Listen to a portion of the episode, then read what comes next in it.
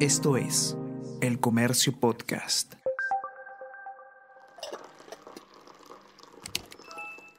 Hola, hola, ¿cómo están? Buenos días, espero que hayan amanecido bien. Está con ustedes Ariana Lira y hoy tenemos... Tenemos que hablar con Ariana Lira.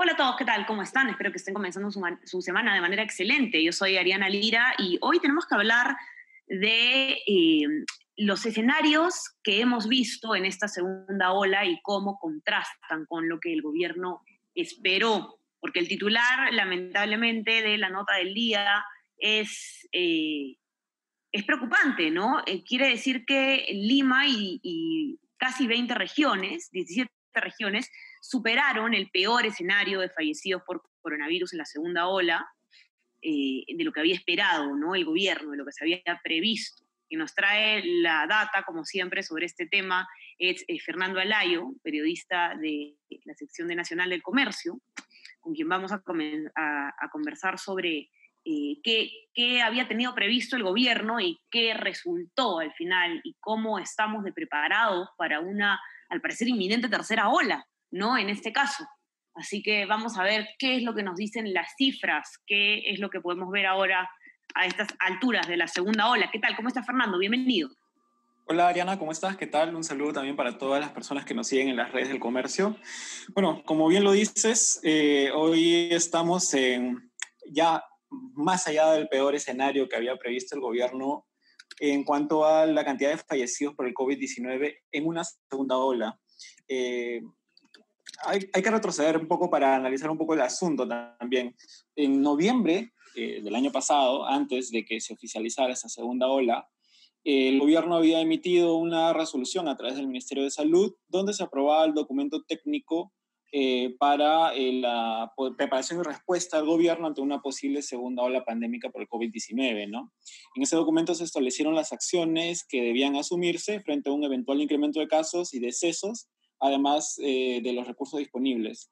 Pero también lo que hizo el gobierno allí fue establecer los escenarios de riesgo uh, para la población ante esta segunda ola que en ese momento, en noviembre, todavía era una posibilidad, no se había concretado.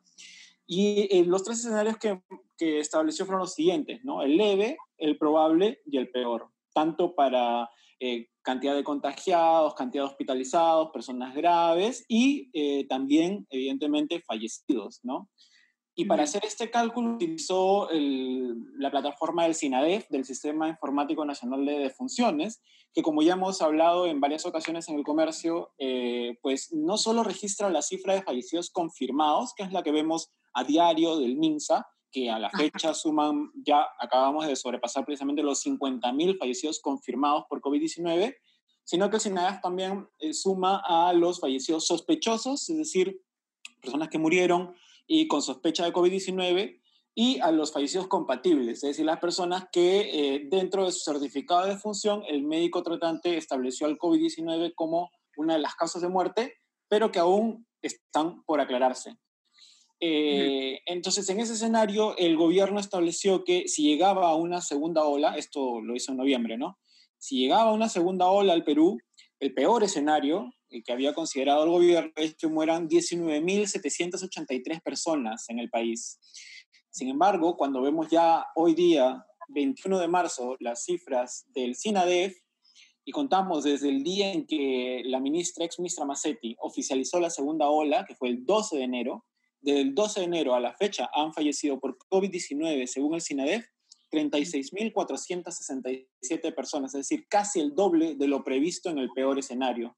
Y esa situación de, de que ya se supera el peor escenario previsto en noviembre, eh, se reporta no solo a nivel nacional, sino en Lima Metropolitana y 17 regiones, Ancash, Apurímac, Arequipa, Ayacucho, Callao, Cusco, Huancavelica, Huánuco, Ica, Junín, La Libertad, Lambayeque, Lima Provincias, Moquegua, Tacna, Tumbes y Ucayali. Esa es la situación al día de hoy. Uh -huh. Ahora, eh, hay una parte también bastante interesante en tu nota, Fernando, que eh, acerca de, digamos, una comparación sobre la eh, crudeza de esta segunda ola frente a la primera, ¿no? ¿Por qué es que la segunda ola, digamos, había tenido, eh, había llegado con tanta fuerza a nuestro país? No sé si nos puedes comentar un poco de eso. Sí, definitivamente hay, hay diversos análisis respecto a, a, lo que significan estas olas, ¿no? E incluso desde cuándo se inicia la segunda ola. Y partamos ahí, ¿no? Partamos de ese principio. ¿Cuándo empieza la segunda ola en el Perú? Claramente no empieza el 12 de enero, de la fecha en la que se ha hecho los cálculos en el comercio para establecer esta nota, ¿no? El 12 de enero es el día en que la ministra Massetti oficializa y dice por primera vez de manera oficial que hay una segunda ola en el Perú. Pero claramente eh, la segunda ola empezó mucho antes y además empezó en distintas regiones en diferentes fechas. Entonces, en ese análisis lo que establece, por ejemplo, Juan Carlos Carvajal, que es miembro del, del colectivo Open COVID, eh, es que, eh, por ejemplo, en el caso de regiones como Arequipa, la segunda ola se habría iniciado el 4 de diciembre. Desde esa fecha hasta hoy, por ejemplo, en Arequipa, en la región se han registrado 1.434 decesos en el SINADEF, ¿no? Y nosotros en el comercio eh, que hemos contabilizado desde la fecha en que se oficializa la segunda ola, hemos contabilizado 1.243. Es decir, Evidentemente, la segunda ola es mucho más letal que incluso los propios cálculos que hemos hecho en el comercio, porque cada región tiene un momento, un momento distinto de inicio de esta segunda ola, ¿no? ¿Por qué se inicia? Cuando, cuando termina la primera ola, digamos, cuando empieza la curva de descenso de la primera ola, que es a partir del pico de agosto, ¿no? Cuando se alcanzó más de 277 muertos por día, eh, desde esa fecha hacia noviembre eh, vimos que los casos eh, de hospitalizaciones, casos confirmados y fallecidos descendieron, ¿no? Hasta noviembre, que se llega al punto más bajo. Pero a partir de fines de noviembre, la curva que conocemos ahora y que vemos ahora, conocida como segunda ola, lo que estamos denominando segunda ola, es la que empieza a crecer, ¿no? A partir de fines de noviembre e inicio de diciembre. ¿Por qué? Varias explicaciones. relajo de medidas, relajo de cuidados, la falta de vacunación, la llegada de las variantes, por ejemplo, del coronavirus, ¿no? Eh, hemos, ya se confirmó en diciembre la llegada de la variante británica, en enero se ha confirmado la llegada de la variante brasilera, eh, eh, y además, pues las medidas dispuestas por el gobierno, ¿no? El gobierno está en este tiro de afloja con las restricciones. Entonces, todo eso ha generado que claramente hay un incremento de contagios y sobre todo lo que sucedió a fin de año, ¿no? Las reuniones familiares por Navidad y Año Nuevo. Eh, entonces, todo ese conjunto de factores ha hecho de que en distintas regiones en eh, la segunda ola haya empezado de una manera u otra. Y eh, lo que tenemos en realidad en general es que estamos en una situación en que ya la, la, mortalidad, la cantidad de fallecidos es mucho mayor que en la primera ola, ¿no? Que teníamos picos pues de, de 1020 decesos por día por causas no violentas en el SINADEF y ahora hemos superado largamente ese, ese trecho, ¿no? Entonces, falta todavía eh, mucho por recorrer en esta segunda ola incluso. Así es, ahora, y los escenarios para la tercera ola, ¿no? Eso también eh, está, está, digamos, por, por verse, porque como habías explicado tú mismo, Fernando, en, en, en uno de estos podcasts, varios podcasts que hemos tenido contigo, eh, la vacunación que estamos viendo en este momento no va a impactar, no iba a impactar nunca en esta segunda ola, digamos. Iba a impactar probablemente en una tercera ola, eh, también por el tiempo que demora, digamos, en inmunizar, en hacer efecto, etc. ¿Cómo vemos ese escenario ahora? Exacto, sí. Eh, como bien recuerdas, hace algunas semanas cuando se inició la vacunación y conversábamos al respecto, bueno, ya los expertos habían señalado que este proceso de vacunación no iba a tener ningún impacto en la denominada segunda ola, que estamos viviendo, sino hacia adelante, ¿no? Eh, eh, toda esta nota nace a partir de, de una frase que, que, dio el presidente Sagasti esta semana, bueno, la semana pasada, eh, que hablaba de que estábamos en un cuarto intermedio, ¿no? Entre una segunda y una posible tercera ola, ¿no? Automáticamente el ministro Ugarte señaló que eventualmente habrá una tercera ola, es muy probable, así como hubo una segunda ola en Europa y ahora hay una segunda ola en Latinoamérica, y que ha golpeado, como él mismo señala, con fuerza en el Perú, él mismo lo admite. Eh, la tercera ola ya se está viendo en Europa y eventualmente eh, lo más probable es que llegue al país, ¿no? ¿Cómo nos va a golpear? Eso va a eh, depender muchísimo de los factores que he mencionado y que fueron determinantes para la, para la, para la aparición de esta segunda ola, ¿no? Vacunación. ¿Qué tanto van a seguir vacunándose hacia adelante?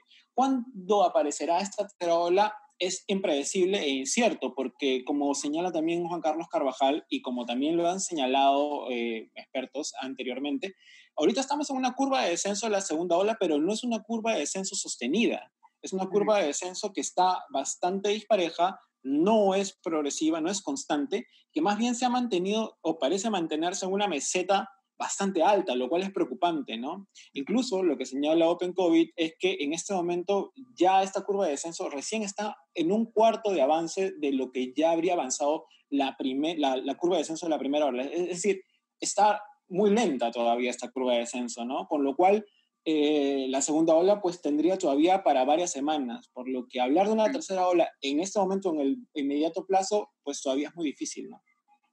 Así es, así que atentos. Y, como siempre desde este espacio les recordamos, estamos en un momento, estamos avanzando con el tema de la vacunación, de inmunizar a la población, pero no podemos bajar la guardia, estamos todavía muy lejos de estar en un escenario seguro, así que no olviden mantener las recomendaciones que tanto hemos repetido ya más de un año de la pandemia, lavado de manos constante, eh, mantener la distancia, uso correcto de la mascarilla y evitar pues aglomeraciones, hay que seguir cuidándonos que todavía... Eh, no estamos fuera de riesgo, ni, cerca de estarlo tampoco, aunque sí en camino. Los que quieran leer la nota de Fernando ya saben que la pueden encontrar en nuestra versión impresa, los que tienen acceso y si no en nuestra web, elcomercio.pe, ahí van a poder ver en detalle toda la data eh, eh, que, he mencionado, que ha mencionado él en, esta conversación. Eh, y todos los detalles. No se olviden también de revisar toda nuestra cobertura electoral. Estamos ya a muy poco de las elecciones, así que hay que estar muy informados para emitir un voto responsable. No se olviden también de suscribirse a nuestras plataformas. Estamos en Spotify y en Apple Podcast y también a nuestro WhatsApp El Comercio Te Informa para que puedan recibir lo mejor de nuestro contenido a lo largo del día. Fernando, te mando un gran abrazo. Gracias por estar por aquí. Gracias, Ariana. Y bueno, un saludo para todos a seguir cuidándonos. Así es. Cuídense mucho y ya conversamos. Chao, chao. Esto fue Tenemos que hablar